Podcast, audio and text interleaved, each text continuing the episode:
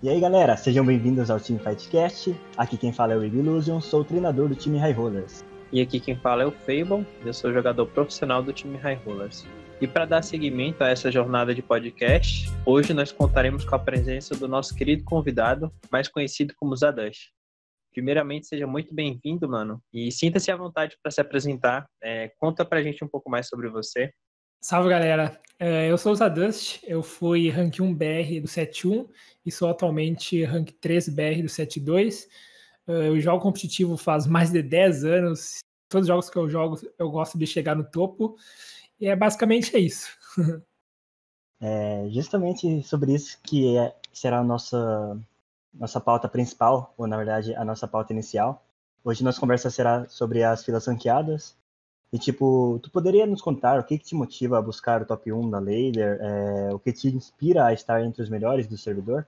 Eu acho que, em primeiro lugar, é o reconhecimento, porque a melhor forma de conseguir reconhecimento em um jogo assim novo é conseguir uma pontuação boa, chegar no topo, aí as pessoas começam a saber ah, quem você é, e aí você faz stream e tudo mais, e pega uma visualização boa e tudo mais. Mas é claro que não é só isso, porque tem gostado de jogar o jogo para chegar no topo. Então eu gosto bastante de TFT e competir com os melhores é algo muito da hora, na minha opinião. Uhum. É, eu posso falar por mim, no 7.1. Uh, ah, no começo do 7 eu uh, não era muito conhecido, daí é, depois de um tempo eu consegui colocar três contas com 1100, só que eu tinha muito medo de jogar, né? Tipo, eu era muito apegado, até por isso que eu tinha três contas, que era tipo, se uma do passa tinha outra ali ainda. Mas independente de eu. O pessoal me perguntava, por que você não tenta pegar o top 1, né? Se tu consegue colocar três contas com 1100. Só que tem uma barreira gigantesca entre 1100 PDL para tipo 1400, 1500, que é onde o jogo começa a ficar mesmo que cada luz custa teu rim. Então, é, naquela época eu me considerava um bom jogador, só que na verdade eu era um jogador mediano ainda. No fim do 7-1 que eu conseguia até é, fazer uma live lá, que eu tava tentando buscar o top 1, foi pela primeira vez eu tive coragem de me colocar na situação ali, né? E fui até 1450 pontos, que era o top 3 na época, depois dropei tudo porque 24 horas jogando, principalmente nas kills de fim de season é bem é bem ruim, mas eu acho que realmente o meu objetivo também estando entre os melhores, principalmente no 7-1, que foi onde eu mais joguei, era de conseguir visibilidade, entendeu? Naquele momento eu falava, era o meu argumento, falava, eu quero pô, eu não consigo pegar o top 1, se eu não consigo pegar o top 1 e eu tenho muito tempo para jogar, porque é, qualquer outro player do top 10 DR, se pegasse é, outras contas e começasse a upar, conseguiria fazer o mesmo efeito que eu fiz ali, então isso não é nada demais, eu só tinha tempo para fazer. Mas eu falei, bom, Uh, se eu não tenho essa capacidade ainda de brigar pelo top 1, eu vou colocar três contas aqui no top 10, porque eu quero visibilidade e quero oportunidade, entendeu? Eu tô ligado. Então, eu cheguei a acompanhar. Essa minha motivação. Sim. Eu cheguei a acompanhar um pouco a tua jornada nos últimos dias do 7 eu não acabei falando nada no chat, mas eu dei uma olhada assim. E achei bem legal, porque tu se dedicou bastante no final e chegou bem longe até. Eu achei que tu ia conseguir pegar top 2, top 3, porque tu chegou perto de 1500, depois tu deu uma dropada, mas tu foi bem no final do 7-1. Valeu, valeu. Igual vocês comentaram, é, é muito difícil, tipo, você chegar ao topo de qualquer cenário, é, ainda mais numa ranked, que é um ambiente extremamente competitivo. Normalmente é onde selecionam, né, quem são os melhores jogadores. Igual tu comentou, Egon, é uma diferença enorme entre você estar tá ali no top 10 e no top 1. Acho que nesse set eu senti isso mais do que nunca, porque eu passei muito tempo liberando o top 10, tipo, chegava muito perto e do nada dropava. Então, a visibilidade que o top 1 ganha, acredito que seja muito merecida, velho, porque não é fácil, é preciso muita dedicação e definitivamente quem pega é um bom jogador. É, você pegou um bom ponto, Zadesh. É, você comentou que sempre entra nos jogos buscando atingir o alto desempenho, né? É, quando você está tryhardando, assim, em busca do top 1, você costuma ter alguma rotina de jogos diários? É, você tem algum horário específico para jogar? Uma quantidade fixa? Ou sei lá, vai, vai do seu feeling do dia? Eu acho que vai do humor do dia, mas depende. Eu acho importante entrar no jogo com uma estratégia, porque como os pontos estão em jogo ali, você vai querer saber o que vai fazer, o que está fazendo, para subir. Não adianta jogar só por jogar. Então, é, eu sempre tento ter uma estratégia para jogar. O dia, assim, o horário não importa tanto, mas eu tento não jogar ou de madruga ou de manhã, porque aí não tem muita gente para jogar e ficar desbalanceado. Mas o importante mesmo é ter uma estratégia para jogar. Uh, eu senti isso muito nos últimos dias, ou assim, nos últimos meses, para ser honesto, que foi quando eu comecei a, a ir para uma outra área de não só jogador, tipo, eu passava 12 horas jogando por dia lá, e basicamente eu era um bom player, né, dentro daquele cenário do 7-1, que o nível era menor do que o do 7-2, não, não diferenciando, tipo, tem a diferença de eu gostar mais de um set do que de outro, mas o nível, é, com o passar do tempo, melhorou bastante nesse set. Mas quando eu comecei a participar do, dos high rollers, do time, do projeto, que na época era um projeto ainda, e hoje que está se oficializando isso, eu era um cara que só jogava compulsivamente, era 12 horas por dia de live ali, jogando, jogando, jogando, e eu fiquei bom basicamente, tipo, assistindo live e jogando muito. Só que eu muitas vezes tava naquela rotina, tipo, insana, em que tudo que eu ganhava enquanto eu tava jogando no meu A-game, no meu melhor, tipo, focado, era perdido depois de algumas horas de jogo, porque, obviamente, o corpo cansa, tua mente cansa, né? Porque se você tá. É igual jogar um campeonato, tu pega lá e joga é, duas MD3, tu sai quebrado de lá. Enquanto se você jogar 10 partidas na Lader, é, é bem mais tranquilo, tá ligado? Do que Sim. quando você tá com full focado.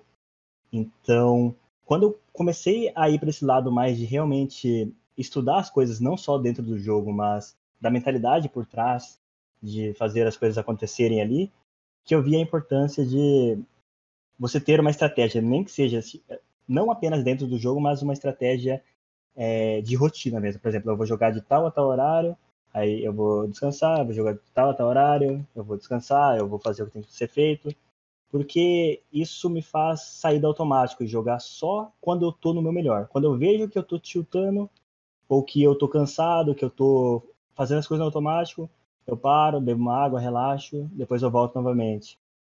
E, por exemplo, no 7-1 eu fiquei. Eu nunca consegui passar da segunda fase do Pro Circuit, né? É, e pela primeira vez consegui chegar na final, justamente porque, mesmo eu não tendo bom resultado na Lader, esse set, é, porque eu não joguei muito a Lader, eu consegui ter um resultado competitivamente, já que me agradou bastante, só de eu realmente conseguir hum, fazer uma coisa mais profissional e não apenas vício e, e compulsividade. É, parabéns, Diego, pelo por chegar no final do Pro Circuit. Eu cheguei a jogar três Pro Circuit, essa aqui eu fui para final em duas, e essa foi fui pior do 7-2, mas eu não, não cheguei a me dedicar tanto assim. É, eu vi que você nem estava jogando, tava já jogando 7-3 e tal. Sim. É, você comentou de metodologia, né? Tipo, acho que para qualquer área da vida é muito importante. E é uma parada que você só sente quando você faz. Você só percebe a mudança quando, sei lá, igual o Ego comentou, você joga 12 horas por dia, sem um objetivo claro, sem uma ideia do que você vai fazer. E, sei lá, você passa 12 horas e se estagnou no mesmo lugar. Sei lá, ganhou um PDL ou acabou terminando negativo. Mas a partir do momento que você pega, sabe o que você vai fazer e o período que você vai fazer, é um rumo totalmente diferente. E isso eu senti muito nesse set, quando eu comecei a jogar com métodos mesmo, definindo horários, quantos jogos eu ia fazer, pelo fim do dia também, igual você comentou, Zadesh. Tem dias que você percebe que não dá, velho. Sei lá, o máximo é dois jogos e se você forçar mais do que isso, vai ficar negativo. É, é que assim, cada pessoa tem o seu ritmo. Algumas pessoas conseguem jogar 10, 20 horas seguidas e outras não importante é você entender o seu limite e tentar jogar o melhor nisso. É, com certeza.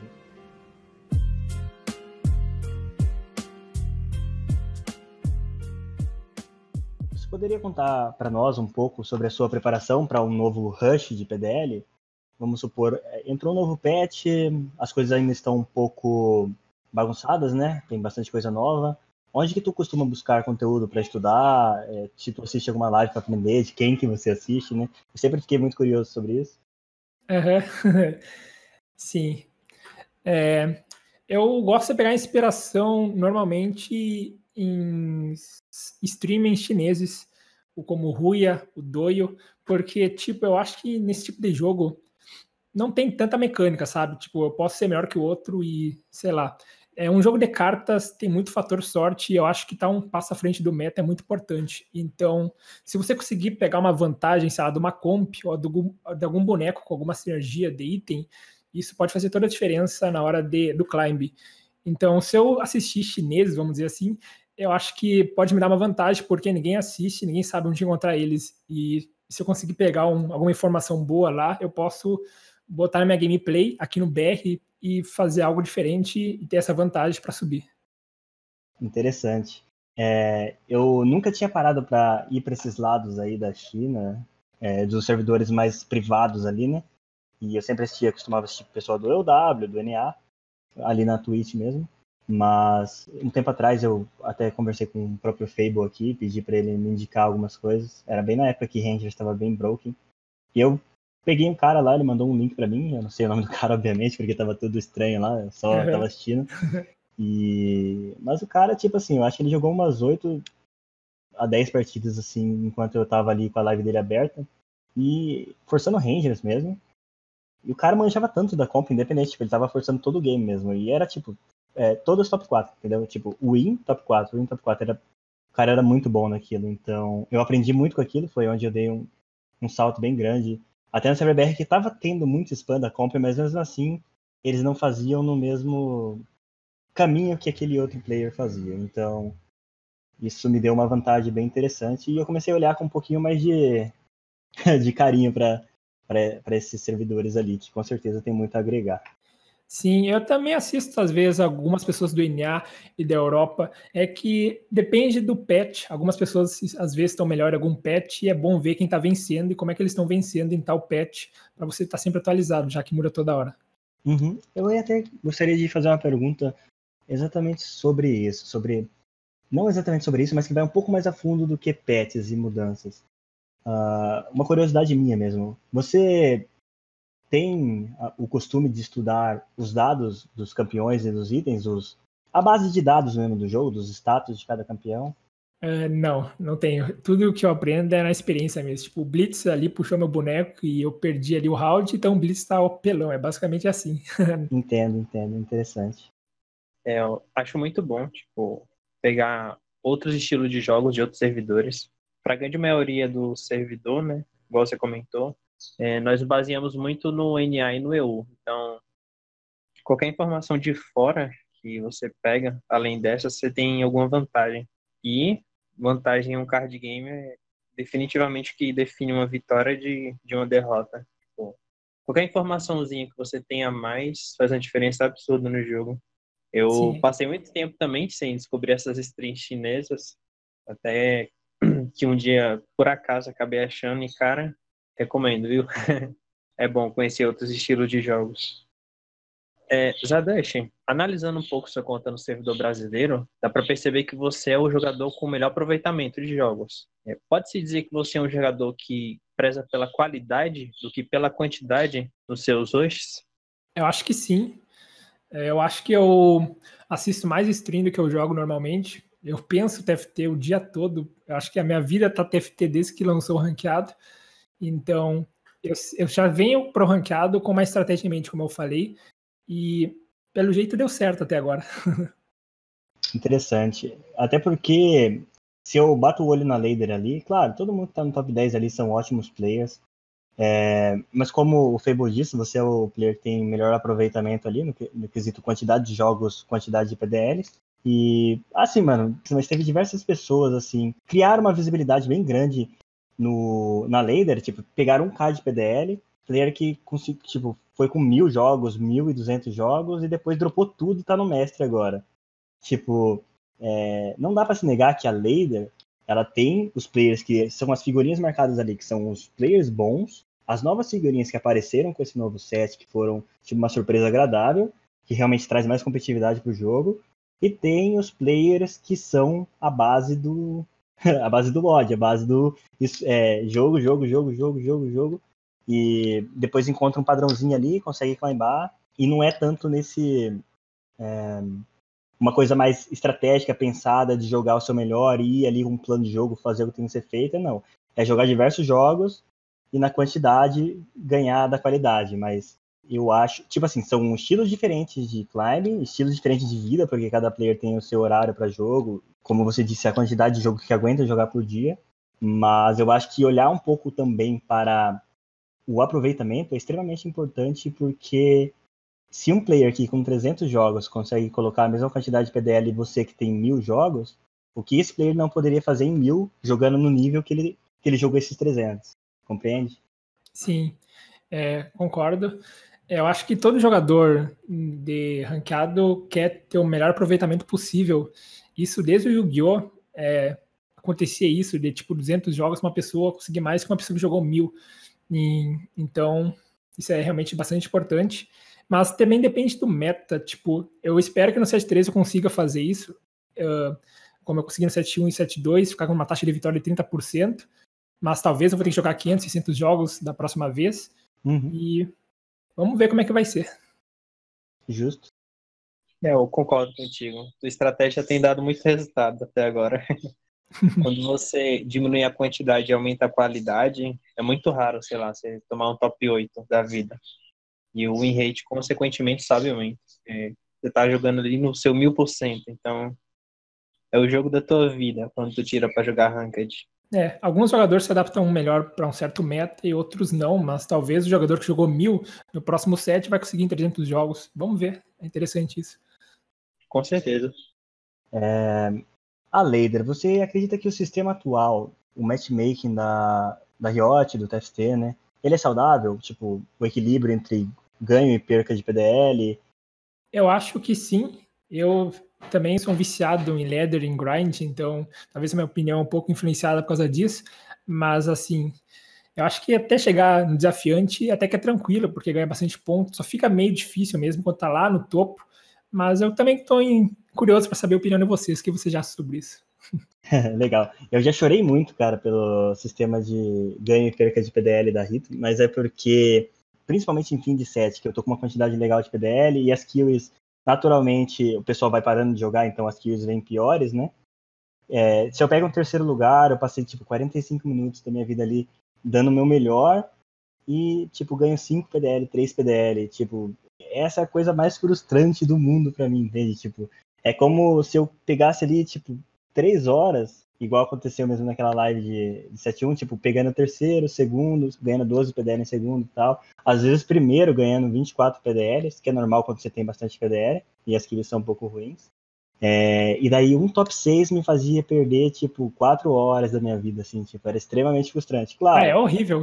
é, o jogo queria me colocar no nível de ganhar jogos, né? Tipo, eu tenho que ganhar jogos, ganhar jogos. Mas mesmo assim, eu podia ganhar jogo, vamos supor, ganhar três jogos ganhando 25 pontos, Aí pegar um top 8 numa kiwi não. Uma kiwi ruim, porque eu fiz alguma decisão erra, errada ali. Eu acredito que o top 8, a não ser que esteja todo mundo no mesmo nível, tipo, os players sejam muito bons no mesmo nível, é, é, sempre tem uma porcentagem de culpa sua. Tipo assim, pode ser o pior RNG do mundo, é, é possível ainda fugir do top 8. Isso é uma crença minha, que eu ainda tô colocando em prática porque eu tomo top 8 ainda, então eu não sou um bom player uhum. assim.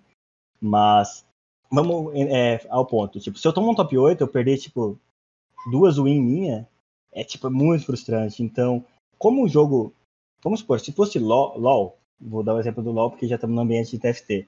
E quando eu jogo contra um player, se eu sou Challenger, 1000 PDL, jogo contra um Diamond 1, a probabilidade de eu amassar esse cara na lane é absurda. Talvez eu perca por conta do time, talvez eu não rotacione bem, enfim, diversos outros fatores. Mas em nível mecânico, é absurdo o que eu posso fazer esse, contra aquele cara. No TFT, claro, um cara Challenger 1000 PDL, ele tem muito mais conhecimento, 1000 PDL mais, né, top 1 BR, tem muito mais conhecimento que um D1, que até mestre, grão-mestre, que é bem, grão-mestre não vou falar mais, até mestre que é bem fácil de irritar, só sabendo spamar qualquer comp no jogo. Só que quando você cai numa kill dessas, pode acontecer de dois, três players desse dar um RNG muito bom e você não dá um RNG tão bom, você dá um low roll. Consequentemente, você não consegue, você faz seu melhor ali e fica em quinto. Aí em quinto tu vai lá e perde 25 PDL, que custa igual a uma win sua. Ou vamos supor que você teve um jogo que não teve um não teve um, um RNG ruim e nem um RNG bom. Mas você se virou o melhor possível e pegou um top 3. aí tu vai lá e ganha 3 pontos, tá ligado? Então, eu acredito que a perca de PDL nesses elos, uh, quando você tem muito ponto, é ok, tipo, tem que perder muito mesmo, porque não é para você ficar no top 8. Mas o ganho em terceiro, principalmente, e até em segundo, ele tinha que ter um, uma base fixa. Por exemplo, se eu ficar em terceiro, eu sempre vou ganhar 10 PDLs. Abaixo disso é inaceitável. Isso é uma opinião minha. É, eu acho que o ganho é ficar muito mínimo no topo. Isso é, de uma certa maneira, eu sou meio, sei lá, eu gosto de sofrer um pouco, eu acho, porque eu gosto de dificuldade. E essa coisa de ser tão difícil é que me faz vontade de subir também. E eu já cheguei a ganhar tipo mais 7 pontos ultimamente em terceiro e perder 39 em sexto. Isso é uma coisa absurda. e eu, eu gosto do sistema até mesmo. Eu já chorei bastante também contra esse de ganho e perda de PDL, mas quanto mais eu joguei, mais eu fui percebendo que assim, no fim das contas é justo em metas saudáveis, porque o melhor jogador, normalmente ele sempre vai estar próximo das melhores posições. Ainda que ele tenha um jogo ruim, ele vai se aproximar ali do quinto, do sexto. E nos jogos bons ele vai abusar o máximo possível. Isso em um meta saudável, claro, em que todas as decisões boas de um player sejam recompensadas. Mas isso se torna um problema em metas um pouco desbalanceadas, que basicamente a consistência de todo mundo vai para o chão, dependendo basicamente de irritar alguma lendária ou alguma coisa do tipo. Isso deixa o, o formato de ganho e perda de PDLs um pouco injusto. Igual você comentou, perder 39 em sexto e sei lá, você não ganhar nem 39 em um win é, é bem sofrido, velho. então é, é para quem realmente quer sofrer, velho. Eu acho que é, no final das contas, todo mundo acaba no elo que merece, sabe? Sim, sim, concordo. Eu acho que é justo. Uh, até conversando sobre isso, uh, dada a sua opinião, teve outros jogadores que foram na minha live na época do 7 mesmo, que eu tava chorando muito pra isso. Ainda choro bastante, mas naquela época eu chorava mais para esse quesito específico. E eles falavam, ah, não, que é justo, se não fosse, se fosse de outro jeito, ia ser muito fácil, etc justamente esse ponto que você trouxe. Eu vou dar uma olhada com um novo olhar para isso. E, cara, falando em ranked e, e sofrer, a gente vai entrar em um assunto especial. É, Zadesh, como é que você lida com o tilt? É, nós sabemos que é tipo um dos maiores vilões para quando você quer climbar. E você poderia contar para a gente se você tem algum tipo de ritual para evitar que isso aconteça ou algo que você faz para resetar seu mindset antes de ir para o próximo jogo? É, eu sou um cara que tilta pra caramba, querendo ou não. Eu queria não tiltar. Toda live que eu abro eu penso, beleza, hoje eu não vou tiltar, vai ser tudo de boas, só que nunca é de boas. Não, mas a melhor maneira de, de destiltar é ficar sem jogar. Eu acho que por um ou dois dias, porque não adianta jogar tiltado, é muito ruim. Esse 7-2 eu acabei que eu não tiltei tanto como o 7-1, porque o 7-1 eu queria realmente ser o rank 1 BR, e aí, nossa, me deu muita dor de cabeça no 7-1, mas no 7-2 até que foi bem tranquilo, porque eu não estava me importando tanto assim. Eu também tive bastante problema com tilt, na verdade ainda tenho, mas tenho trabalhado bastante com isso. Eu lembro que na época uma das formas de lidar com isso era realmente ter mais de uma conta. Eu jogava lá, quando eu chutava naquela conta, eu ia para uma outra e aquilo, de certa forma, dava uma resetada, porque eu não sei se eu saía do ambiente daquela outra comp, daquela outra comp, daquela outra conta, em que eu estava inserido ali, e desapegava um pouco daquelas luzes anteriores e recomeçava novamente na, na outra conta. Eu não sei se era isso, mas funcionava para mim. Sim, em um jogo de carta sempre tem muito RNG, isso é meio frustrante às vezes, porque nunca dá certo, é, às vezes nunca dá certo o que você quer, e aí tem que saber lidar com as situações. Então, é, essa é uma coisa que tem que saber lidar, não adianta mesmo.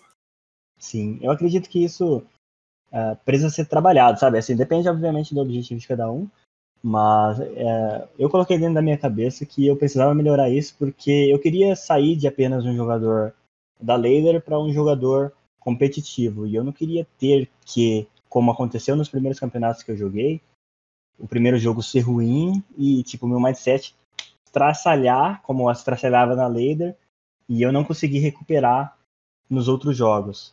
Isso, obviamente, depende muito do seu humor do dia, mas eu acredito que pode ser muito bem trabalhado para que, em situações de importância, vamos supor, você está na final de um campeonato, uma MD5, se um resultado ruim influenciar todo o resto do meu jogo, dificilmente eu vou ser campeão de algo algum dia, entende? Então, e foi algo que eu me propus a encontrar alternativas, seja parar de jogar, respirar, dar um tempo do jogo, é, até coisas mais, é, não sei nem se a palavra é isso, abstratas, mas como, tipo, meditar, tá ligado? Eu comecei a praticar meditação, na verdade eu praticava um pouco antes, mas eu tinha parado e eu procurei como uma forma de realmente um reset, mano. Por exemplo, se eu tô mal, se eu tô ruim, a melhor forma é eu aliviar minha mente e voltar resetado para isso.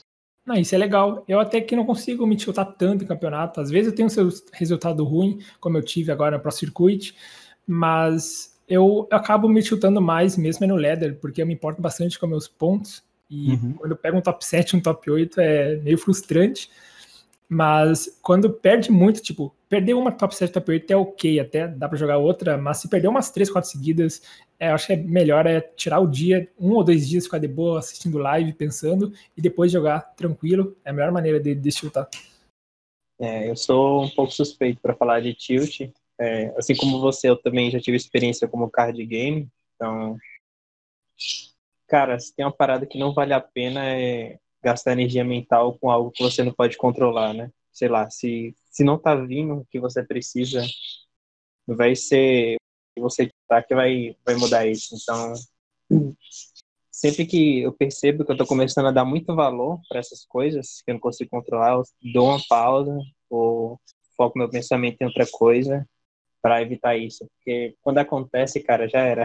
você vai ter que parar de todo jeito se você tiltar. Então, Quanto mais Sim. distante você ficar desse estado mental, é melhor.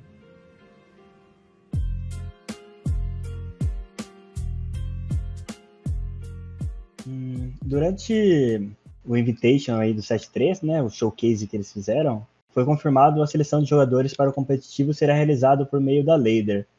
É, qual é o seu pensamento sobre isso? E você acredita que essa seja a forma mais saudável de seleção?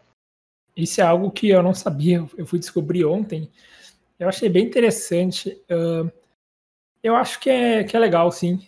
No Yu-Gi-Oh! que eu jogava era dessa forma também, para se classificar para o Mundial. Tinha uma qualificatória online, que o top 3 de cada região era qualificado. E agora estou empolgado para jogar no server BR no 7.3.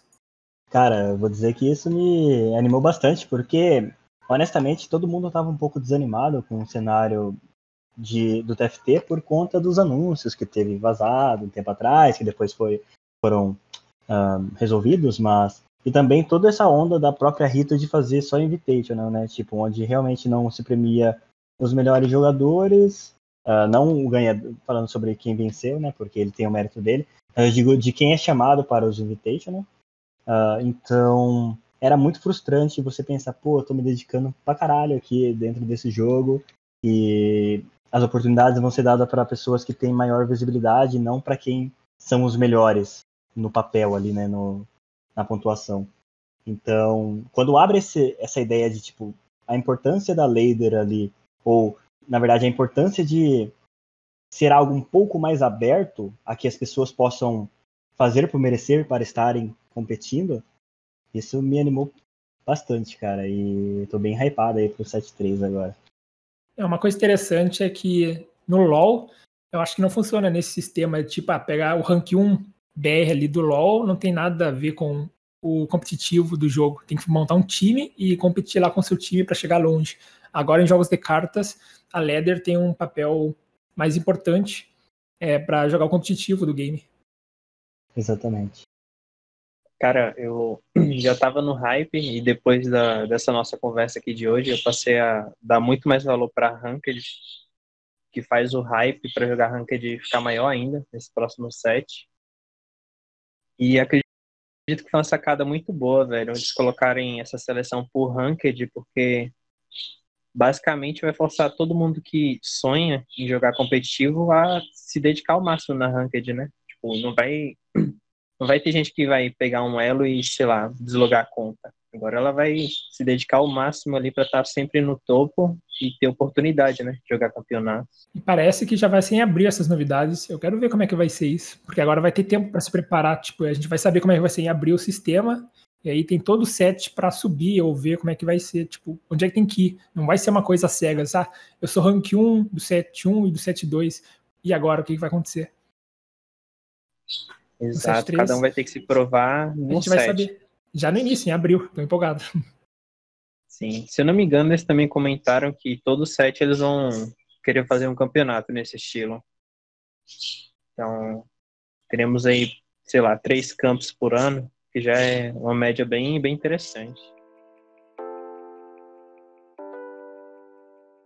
É, só para a gente finalizar nosso bate-papo aqui com um clima de inspiração, é, você poderia deixar uma mensagem para motivar essa galera que está buscando jogar competitivamente nas rankeds e, consequentemente, se, destacar no competitivo?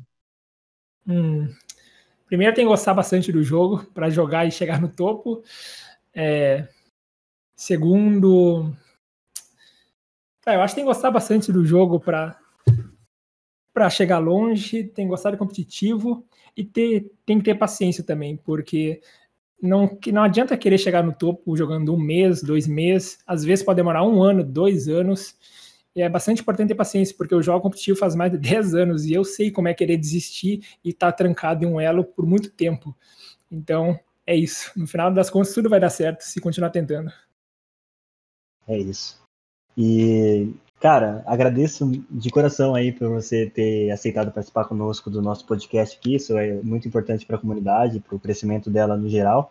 Ainda está engateando, mas eu sei que é uma das comunidades mais engajadas do jogo e necessita por conteúdos e, na verdade, até ter mais contato pessoal com os ídolos deles. Então, agradeço. É, fique à vontade para divulgar as suas redes sociais para que a galera possa te seguir e acompanhar o seu trabalho. Aonde que tu faz live, quais são os horários. No momento, eu só tenho duas redes sociais, é, o Twitter, que é Zadust2, e a Twitch, que é Zadust, é twitch.tv barra Zadust. Eu normalmente eu faço live de noite, pelas 21, 22 horas, só que agora nesse novo set, é bem provável que eu vou fazer bem mais live, tá abrir mais cedo, talvez. E é isso. Muito obrigado, é, é o time Rage Rollers, pela, pelo podcast. Gostei bastante de estar aqui. É isso então, mano. Muito obrigado. Por último, mas não menos importante, agradecemos de coração a todos que nos acompanharam até agora. Para participar da comunidade mais engajada de TFT do Brasil, os links estarão na descrição. Um grande abraço e até a próxima semana.